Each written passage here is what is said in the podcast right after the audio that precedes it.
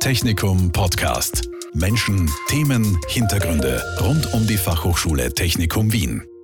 Die moderne Medizin nutzt schon lange die Vorzüge der Technik. Neben mechanischen Hilfsmitteln rückt jetzt immer mehr auch die Digitalisierung in den Blickpunkt. Zum Thema E-Health spreche ich heute mit einer Koryphäe auf diesem Gebiet, Stefan Sauermann.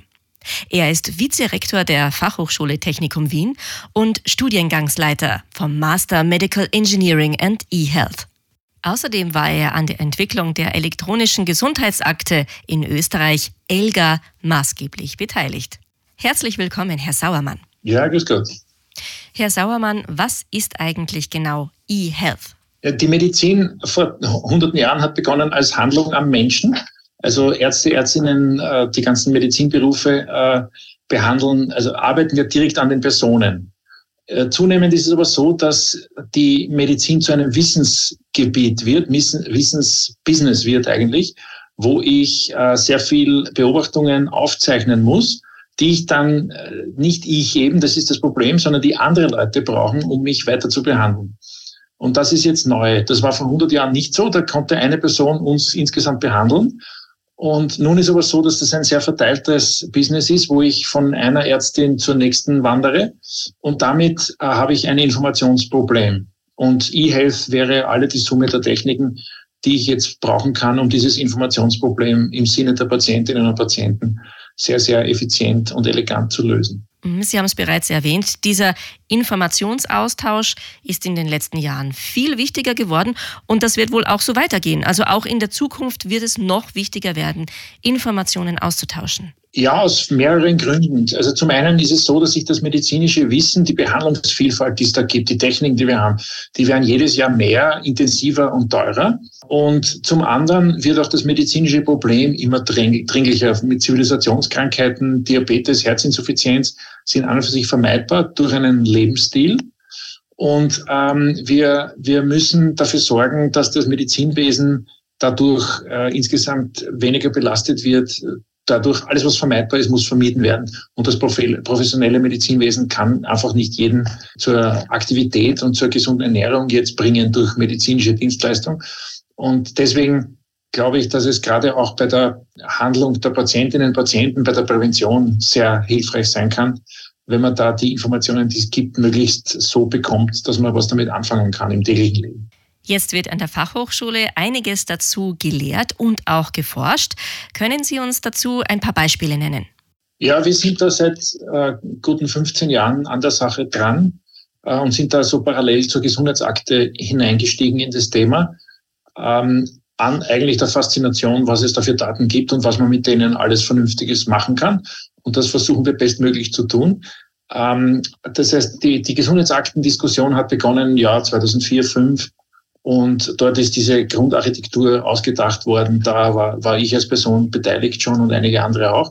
Und wie es dann so 2008, 9, 10 in Richtung Gesetz gegangen ist und die ersten technischen Spezifikationen formuliert worden sind, da waren wir auch schon dabei, haben zum Beispiel den Laborbefund in der ELGA aktiv mitgestaltet, haben den Terminologie-Server der Gesundheitsakte mitgestaltet und haben dann auch schon in den Jahren so 2008 bis 12, 13 ein sehr großes Forschungsprojekt gehabt, das sich mit Medizingeräte-Daten auseinandergesetzt hat, also Blutdruck, Blutzucker.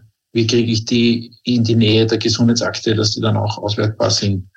Und äh, da gibt's einiges zu lernen und zu tun. Und wir haben auch die äh, österreichische Community sehr stark mit äh, gestaltet. Bin, bin Mitgründer der IHE Austria. Das ist ein Verein, wo diese Spezifikationen passieren und haben uns auch international sehr stark da vernetzt und, und das ist immer größer und größer geworden. Jetzt haben wir auch EU-Projekte in dem Bereich, also es geht uns da sehr gut eigentlich.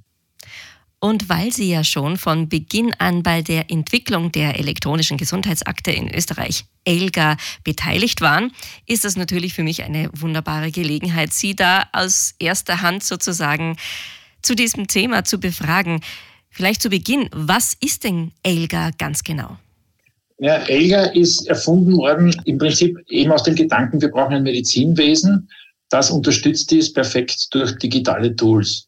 Und die Idee der ELGA ist, alles, was wir an Daten über uns jetzt haben, soll mit uns mitreisen bei unserem Weg durchs Gesundheitswesen. Das ist so diese Idee der integrierten Versorgung, die damals so benannt worden ist. Und das heißt, Elga sammelt jetzt von verschiedenen Gesundheitsdiensteanbietern, so heißen die logistisch, die Ergebnisse, zum Beispiel Laborbefunde, Radiologiebefunde, Entlassungsbriefe aus Spitälern und jetzt äh, wichtig vor allem auch die Medikationsdaten und die Impfpassdaten.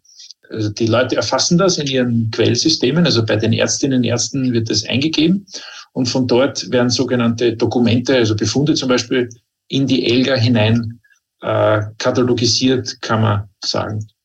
Also eigentlich ist die ELGA jetzt kein großer Datenspeicher, sondern sie ist so wie ein Katalogsystem, wo ich vermerke, ich habe jetzt einen Entlassungsbefund aus dem Spital zum Beispiel.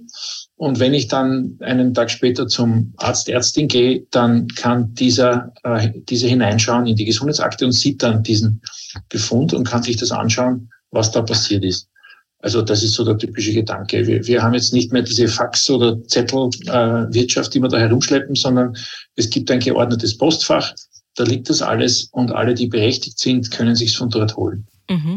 Und was sind bei der Entwicklung dieses technischen Systems denn so die Herausforderungen gewesen zu Beginn? Wo hat es am meisten sozusagen Gehirnschmalz gebraucht, um das System zum Funktionieren zu bringen? Ja, das sind viele, viele, viele Teilprobleme, die man da lösen muss, die teilweise immer noch nicht gelöst sind. Ähm, also ein großes Problem, wo, wo wir uns jetzt besonders äh, motiviert gezeigt haben als, als Technikmenschen, ist halt einfach, ich stecke da jetzt Geräte zusammen und ich muss da, oder, oder Softwaresysteme und die, die digitalen Stecker, die ich da jetzt baue, Schnittstellen, die müssen einfach funktionieren, die müssen einheitlich definiert sein. Ich muss klar wissen, wenn ich über einen Laborbefund rede, wie schaut der aus, was steht da drin, wie ist das codiert, wenn ich jetzt einen äh, Hämatokritwert äh, eintragen will oder einen Immunisierungsstatus, äh, wie genau trage ich den ein, so dass das dann am anderen Ende auch maschinenlesbar ist und auswertbar ist. Das sind sehr viele technische Details. Ähm, das haben wir durch Spezifikationen in Österreich, glaube ich, sehr elegant gelöst. Ähm, dann gibt's noch Geschichten, wer bezahlt das alles? Und ich glaube, dass das immer noch nicht äh, ausreichend gelöst ist. Wie gesagt, wir haben die medizinische Dienstleistung, die in Österreich versicherungsmäßig zum Beispiel abgedeckt ist, aber die Informationsdienstleistung, glaube ich, ist noch nicht entsprechend finanziell abgedeckt. Und dann gibt es viele andere Probleme, wie jetzt zum Beispiel einen äh, wirklichen Disease Management äh, Pfad, einen Behandlungsprozess, der jetzt durch ELGA an für sich sehr viel besser laufen könnte, als er jetzt läuft. Aber es hilft eben nicht nur, das digitale Tool zu bauen. Ich muss da auch in der Organisation sehr viel verbessern. Und da gibt es auch noch einiges, was zu tun ist. Mhm. Wie haben Sie denn die Zusammenarbeit erlebt? Also einerseits zwischen diesen technischen Fragen, die Sie gerade erläutert haben, und andererseits aber auch den Menschen, die sozusagen mit dieser Technik dann täglich arbeiten, die in Arztpraxen, in Krankenhäusern Dinge dann eintragen. Wie hat sich da die Kommunikation gestaltet? Das war sehr vielgestaltig. Also da gibt's begeisterte Early Adopters, die jetzt sagen, ich möchte jetzt unbedingt meine Brillanz auch zeigen. Nicht? Ich möchte perfekt behandeln und ich möchte dann auch zeigen, dass meine Patientinnen und Patienten so perfekt dastehen, äh, wie das bei keinem anderen äh, Arzt, Ärztin der Fall ist. Die, diese Menschen gibt's, die auch wissenschaftlich publizieren wollen. Äh, und die sind dann sehr begeistert und steigen da sehr, sehr motiviert ein.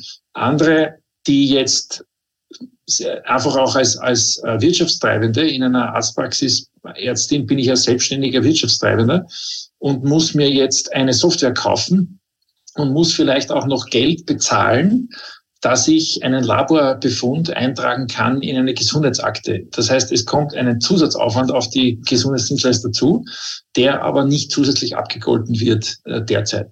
Und das ist einmal so operativ und grundsätzlich 2005 hatten wir die E-Card noch nicht und, und hatten einen Großteil der Ärztinnen und Ärzte auf Papier eigentlich, ohne jegliche digitale Tools, im niedergelassenen Bereich vor allem.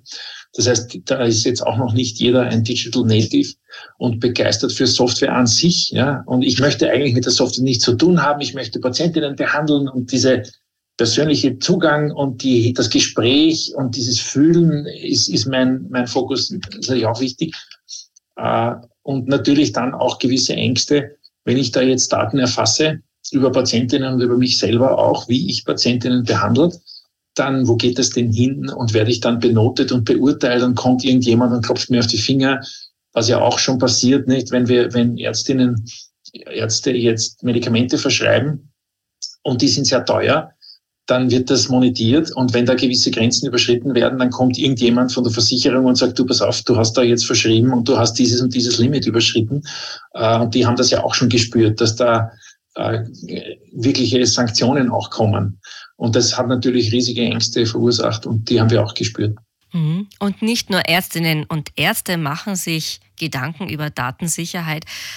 Natürlich auch die Patientinnen und Patienten. Gerade zu Beginn gab es da ganz viele Berührungsängste und gibt es zum Teil vielleicht auch immer noch. Wie sicher sind denn diese sensiblen Gesundheitsdaten bei Elga? Also in der Gesundheitsakte ist es so, dass äh, das auf dem Gesetz beruht. Da gibt es das ELGA-Gesetz, Bundesgesundheitstelematikgesetz und andere Gesetze die das sehr klar regeln, wer trägt in ELGA ein und wer darf, darf dort lesen. Also das ist nicht willkürlich und es ist nicht so, dass jeder dort lesen darf. Und es gibt sehr klare technische Mittel, wie sichergestellt ist, dass nur jemand liest, der auch lesen darf. Und das geht mit den Karten, ähm, mit E-Card und mit anderen äh, digitalen Tokens, um das also wirklich sicherzustellen. Das ist ein relativ kompliziertes System und ist sicher eines der glaube ich, äh, am höchsten entwickelten Systeme dieser Art, die wir haben. Also eine Bank macht das auch nicht besser. Und, und also eigentlich niemand in der digitalen Welt sichert diese Daten besser, als es in der ELGA gesichert ist. Also wenn Sie sich jetzt nachdenken, wie Sie da bei Google einloggen oder bei anderen Plattformen, die es digital gibt, dann fallen mir wenige Plattformen ein, die so ausführlich absichern wie die österreichische Gesundheitsakte oder auch das Finanzamt oder vergleichbare äh, äh Plattformen ja, also da hätte ich einmal von dem her, glaube ich, ist das sehr gut aufgestellt. Man sieht auch, dass in der ELGA selbst kaum oder ist mir kein Fall bekannt, dass dort aus der ELGA Daten äh, entwendet worden wären. Äh, das wird auch entsprechend monetiert. Was sehr wohl passiert ist, aber auch schon vor ELGA, Sie haben ja Arztpraxen, Spitäler, die irgendwo stehen. Und ich kann jetzt in einen Erdgeschosswohnung einbrechen, in eine Arztpraxis und dort den Laptop stellen. Und das hat es früher gegeben, oder ich kann auch die Kartei stehlen aus dem Keller und dann habe ich die Daten. Äh, das hat es früher gegeben und das gibt es sicher auch jetzt. Aber das ist eine andere Baustelle. Glauben Sie, ist das Thema Datenschutz der einzige Grund, warum es bei manchen Menschen Vorbehalte gegenüber Elga gibt? Oder gibt es da auch andere Gründe? Na, ich bin sicher, dass da andere Gründe auch noch gibt. Also wenn Sie jetzt anschauen, die Covid-Impfungsdiskussion, dann ist da ja auch eine extreme Technikskepsis oder Wissenschaftsskepsis zu bemerken. Äh, und das hat natürlich, ich glaube, die ELGA ist auch eines dieser Maßnahmen, die der große Bruder und die große Schwester auf uns herunterschüttet als kleine Bürgerinnen und Bürger, um uns zu kontrollieren und zu unterdrücken, äh, wenn man das jetzt böse auslegen will. Ja, da muss man natürlich drauf schauen und das sind, das sind sehr berechtigte Fragen, die hier zu stellen sind und die auch zu beantworten sind. Und da muss man natürlich aufmerksam sein. Das ist sicher richtig, aber ich glaube jetzt äh, nicht, dass uns das aufhalten sollte. Also ich glaube, das ist sehr stark äh, berücksichtigt worden. Die Technik und die Logistik ist hier bei weitem ausreichend, dass wir hier ohne Gefahr diese Dinge tun können. Und es gibt einen klaren Benefit also ich glaube, aus ethischer Sicht äh, wären wir dringend angehalten, diese Techniken möglichst breitflächig einzusetzen. Mhm. Gehen wir da vielleicht noch ein bisschen genauer drauf ein. Was sind denn die Vorteile von ELGA, von eHealth ganz allgemein? Also wenn Sie zum Beispiel der Medikation sich anschauen, wenn wir jetzt äh, ältere Personen haben, die vielleicht auch mehrere Gesundheitsprobleme haben, Diabetes, Herzinsuffizienz, äh, was auch immer, dann sammeln die ja ein ganzes Paket von Medikamenten an und wenn ich jetzt zum Arzt, Ärztin gehe und sage, äh, werde gefragt, was nehmen Sie denn, dann weiß ich das ja auch nicht. Ich nehme die grünen und die roten und die runden und die eckigen Pillen. Und das ist die typische erste Frage, die Sie natürlich hören bei jedem Arzt, Ärztin. Und da steckt ein, ein, ein hohes auch Safety-Sicherheitsproblem drin. Also da kann ja Schaden verursacht werden und wird auch verursacht. Es sterben jedes Jahr in Österreich tausende Menschen an Fehlmedikation. Äh, das ist über die Jahrzehnte erwiesen. Das ist in allen Ländern so, nicht nur in Österreich.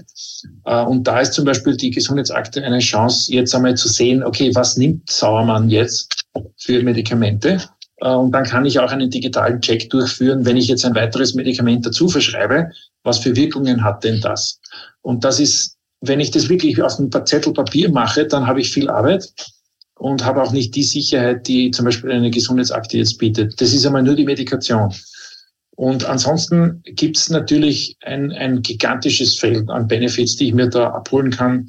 Also jetzt zum Beispiel gibt es eine Studie aus, aus Tirol, Herzmobil Tirol, ist ein, ein Versorgungsprogramm für Herzinsuffizienz, wo man zeigen kann, dass durch telemedizinische Unterstützung, also wenn ich da Daten von den Patientinnen und Patienten zu Hause abhole, Blutdruck, Gewicht, Körpergewicht, kann ich äh, die Überlebenswahrscheinlichkeit dramatisch steigern innerhalb von relativ kurzer Zeit. Also sonst habe ich eine, äh, es, es sterben zum Beispiel 25 Prozent eines gewissen Patienten, einer Patientengruppe durch diese telemedizinische äh, Maßnahme sterben nur mehr 10 Prozent. Also das sind schon große Vorteile, die ich erreichen kann, auch zum Beispiel bei Diabetes. Gerade wo zu Hause sehr viel äh, zu tun ist, kann ich sehr viel helfen mit diesen Methoden. Mhm, also doch erhebliche, auch messbare Vorteile. Sehen Sie denn, also Sie haben ja die Entwicklung von Anfang an mitbekommen, sehen Sie denn eine Veränderung der Akzeptanz inzwischen? Ähm, also durch die Covid-Pandemie haben wir uns in einigen Bereichen sehr stark dran gewöhnt. Also ich hatte gerade aus der mentalen Gesundheit, früher hatten wir nur dieses, ich gehe in die Praxis und rede dort mit dem Therapeut, Therapeutin. Das wurde in der Pandemie vollständig digitalisiert oder zumindest auf Telefon- oder Videochats, um, Videokonferenzen umgestellt. Und da haben wir uns sehr gut dran gewöhnt. Und das wollen wir zum Teil auch nicht mehr missen. Ähm, die Patientinnen, gerade dann, wenn sie wirklich Gesundheitsprobleme haben, lieben sie diese digitalen Tools, weil die natürlich den Alltag dramatisch verbessern und die Sicherheit dramatisch erhöhen und auch das Gefühl, der weiß oder die weiß da, was ich habe, das ist natürlich ein gigantischer Vorteil. Wenn ich sowieso gesund bin, dann brauche ich eh nichts und das ist alles sinnlos.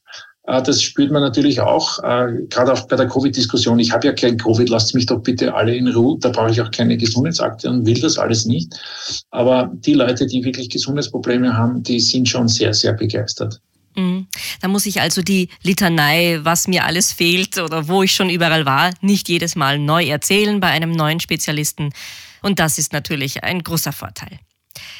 Sie haben mir in einem Vorgespräch erzählt, dass die Technologie, die Sie entwickelt haben für die elektronische Gesundheitsakte, durchaus nicht nur in diesem Bereich einsetzbar ist. Tatsächlich gibt es für diese Technologie auch andere Anwendungsmöglichkeiten in ganz anderen technischen Bereichen. Welche sind das denn genau? Ja, also wir, wir merken, dass gerade die Europäische Union da sehr viel lernt. Da gibt es jetzt in Europa das Konzept dieser Datenräume, Data Spaces, wo man dieses Daten äh, verteilen, Daten austauschen, Kommunikationsplattformen als für die öster europäische äh, Wissensgesellschaft sozusagen äh, einsetzen will. Da lernt man von der Medizin, weil dort ist es ein sehr, also die Medizin ist ungleich wissensintensiver als viele andere Branchen. Äh, was wir jetzt auch in den letzten Jahren gemacht haben, waren Projekte zum Beispiel bei der Energieversorgung, wo es um Energiegemeinschaften geht. Also ich habe jetzt eine Siedlung und dort habe ich Flachdächer und möchte Solarzellen draufgeben, dann muss ich Wärmepumpen installieren, äh, muss die Heizungssysteme umstellen und ähm, muss das auch alles steuern und muss, die, muss den Fortschritt dort dokumentieren, die Wirkung jetzt zum Beispiel auf CO2-Ausstoß. Gerade jetzt wieder die E-Fuel-Diskussion in den letzten Tagen. Ne? Da, da braucht man auch Daten. Also aus ganz vielen Enden braucht man sehr viele Daten über das, was im Alltag geschieht. Und äh, da ist die Europäische Union im Gesundheitswesen und auch in anderen Branchen also sehr viel weiter als die meisten Mitgliedstaaten, auch weiter als wir in Österreich mit diesen Datenräumen. Und da werden wir auch in den nächsten Jahren einiges hoffentlich erleben, wo man dann zum Beispiel eben äh, als Energiegemeinschaft wesentlich besser mit dem Netzbetreiber, mit den Energieversorgern miteinander umgehen kann um dann zum Beispiel auch Energie über die Straße zum Nachbar, Freund, äh, Sohn, Tochter auszutauschen äh, und da sehr vieles auch zu bewirken, was wir brauchen bei der Energiewende zum Beispiel. Mhm, da geht es also um Informationsaustausch zum Beispiel von Fragen, wo wird gerade wie viel Strom eingespeist, in welches System. Kann ich mir das so ungefähr vorstellen? Ja, also in der Medizin haben Sie ja auch sehr, sehr viele Fragen, die Sie da stellen. Nicht? Wer hat jetzt was und, und wie hat das gewirkt? Und ich habe die Frage für, für mich persönlich, was ist meine Geschichte und wie vergleicht sich meine Geschichte mit vielen anderen Geschichten von vielen anderen Patientinnen und Patienten? Und das ist ein wechselseitiger Lernprozess. Und, und genau dasselbe haben wir in der Energie. Es geht um meinen Energieverbrauch zu Hause. Es geht aber auch darum, als Society, als Gesellschaft, äh, den Gesamt, das Gesamtgeschehen jetzt zu erkennen, zu verstehen und dann auch zu steuern. Und, und da brauche ich äh, sehr wohl einerseits diese individuellen Daten für mich persönlich. Ich brauche aber auch die Gesamtsicht auf die gesamte, was ich, Wiener Raum, auf den österreichischen Raum, auf den europäischen Raum, verschiedene Subregionen. Um dann auch zu sagen, okay, du bist jetzt in einem Stadtbezirk, äh, natürlich ist das ganz anders als in einer ländlichen Umgebung. Du hast ganz andere Möglichkeiten und Energiebedürfnisse und Energiequellen.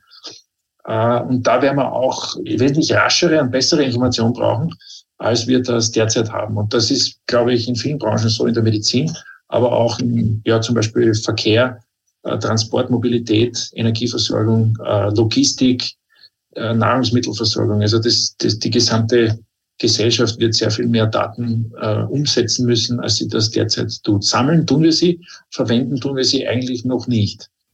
Mhm.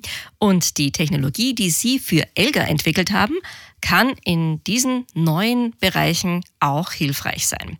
Eine spannende Geschichte, was sich da wohl alles noch entwickeln wird.